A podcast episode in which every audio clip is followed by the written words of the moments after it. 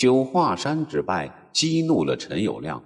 至正二十年闰五月初一，他亲统十万大军，挟持着皇帝徐寿回顺流而下，攻打朱元璋。应天西面的门户太平首当其冲。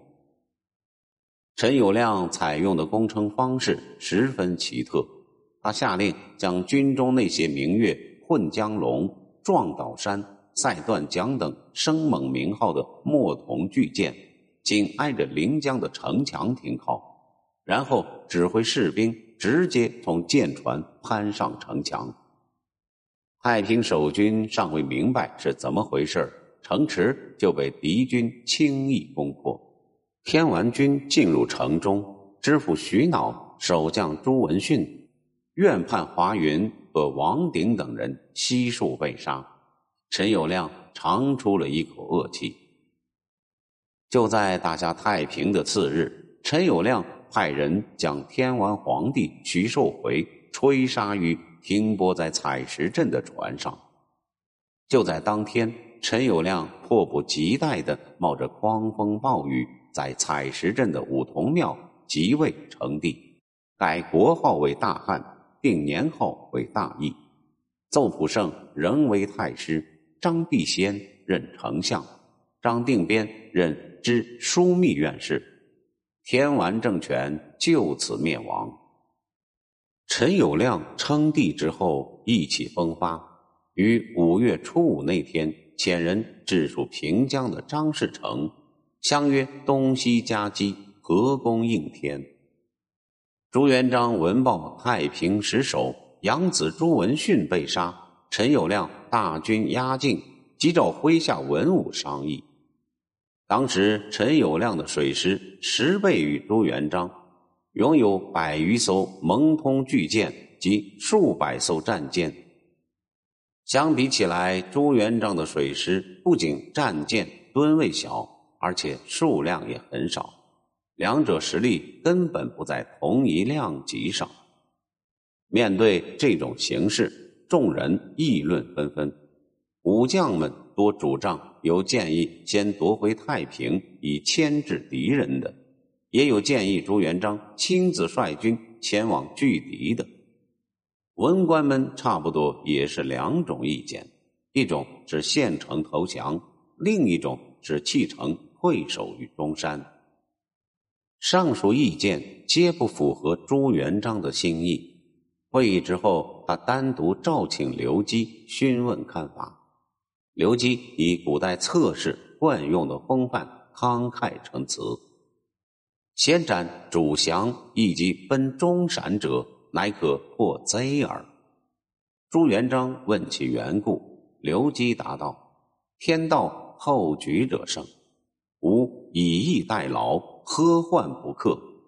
莫若清府库，开至城，以固士心，伏兵四系击之。”取为制敌，已成王者，在此举也。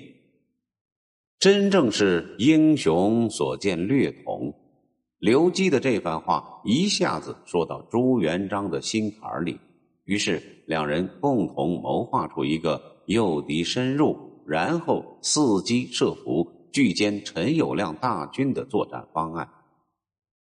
当时朱元璋已经真知陈友谅约请张士诚。合击应田的情报，他担心战事妥久之后，张士诚会从东面出兵，令自己腹背受敌。化解这一窘境的唯一办法，就是设法尽快与家门口的敌人陈友谅决战。恰好朱元璋麾下的康茂才是陈友谅的故交，于是心生一计，命令康茂才派人交通陈友谅。诈称欲归降老友，建议对方兵分三路攻打应田，他自己在城中做内应，云云。康茂才受命，即刻派老门房持书信前往陈友谅营中，告知对方自己准备投降之事。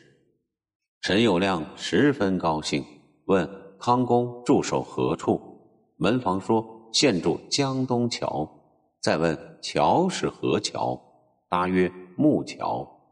双方当场约好时日，商定届时就在江东桥会师，并以呼喊老康为信号。门房回去之后，将情况一一汇报。朱元璋听后哈哈大笑，说：“鲁洛无够忠矣。”眼下敌人的军力分配和进军路线等情况都已弄清楚，于是朱元璋开始作战前部署，令胡大海领兵攻略信州，用以骚扰陈友谅后方；令常遇春、封国胜、华高等人率军三万设伏于称东北的石灰山；令徐达领兵布阵于南门外的雨花台。令张德胜、朱虎率周师出龙江关待命；令杨景率另一支周师驻守城西南的大胜港待命；令李善长连夜将江东木桥改建为石桥。朱元璋则亲率一支主力埋伏于卢龙山，约定以变换红黄旗帜为信号。准备在石灰山前龙湾近岸的开阔地上歼灭敌军，如此不好大网，单等陈友谅这条大鳄入网。话说陈友谅在得到康茂才的承诺之后，大喜过望，觉得以自己的雄兵，再配以康茂才为内应，拿下应天将如囊中取物，易如反掌。于是不等张士诚回复，便于五月初十这天发动对应天的进攻。陈友谅的大军顺流而下，进入大胜港，轻松击败杨景所部周师。陈友谅原拟从新河直抵应天城下，无奈楼川高大，河道狭窄，舰船无法并行，只得沿长江。向江东桥行进，到达目的地一看，哪里有木桥，分明是座石桥。在令人高呼“老康”，无人回应。陈友谅情知上当，急忙下令舰队折入龙湾，就近登陆。如此一来，正好进入朱元璋不好的口袋。朱元璋与诸将在石灰山顶看得真切。将领们急不可耐，要求即刻出击。朱元璋像算命先生似的说：“天将雨，诸君且就时，当乘雨击之。”不大功夫，果然下起了瓢泼大雨。少顷雨助天晴，朱元璋令摇旗击鼓，发动攻击。四面各路伏兵一拥而上。与陈友谅的部队在龙湾这片开阔地上展开激战，汉兵遭此突袭，措手不及，队形大乱，只能被动挨打。此役，陈友谅的士兵死伤无数，竟被俘虏者就达二万余人。部将梁玄、郁国行、张志雄、刘世炎等人投降，陈友谅本人则乘小船逃脱。朱元璋乘势收复太平，令缴获了百余艘蒙通巨舰及数百条普通战船。朱元璋真知陈友谅率残部往江州方面溃逃，令徐达、封国胜等人率水师追击，赶至池州不及而返。期间，新归降的张志雄因不满陈友谅诛杀赵普胜。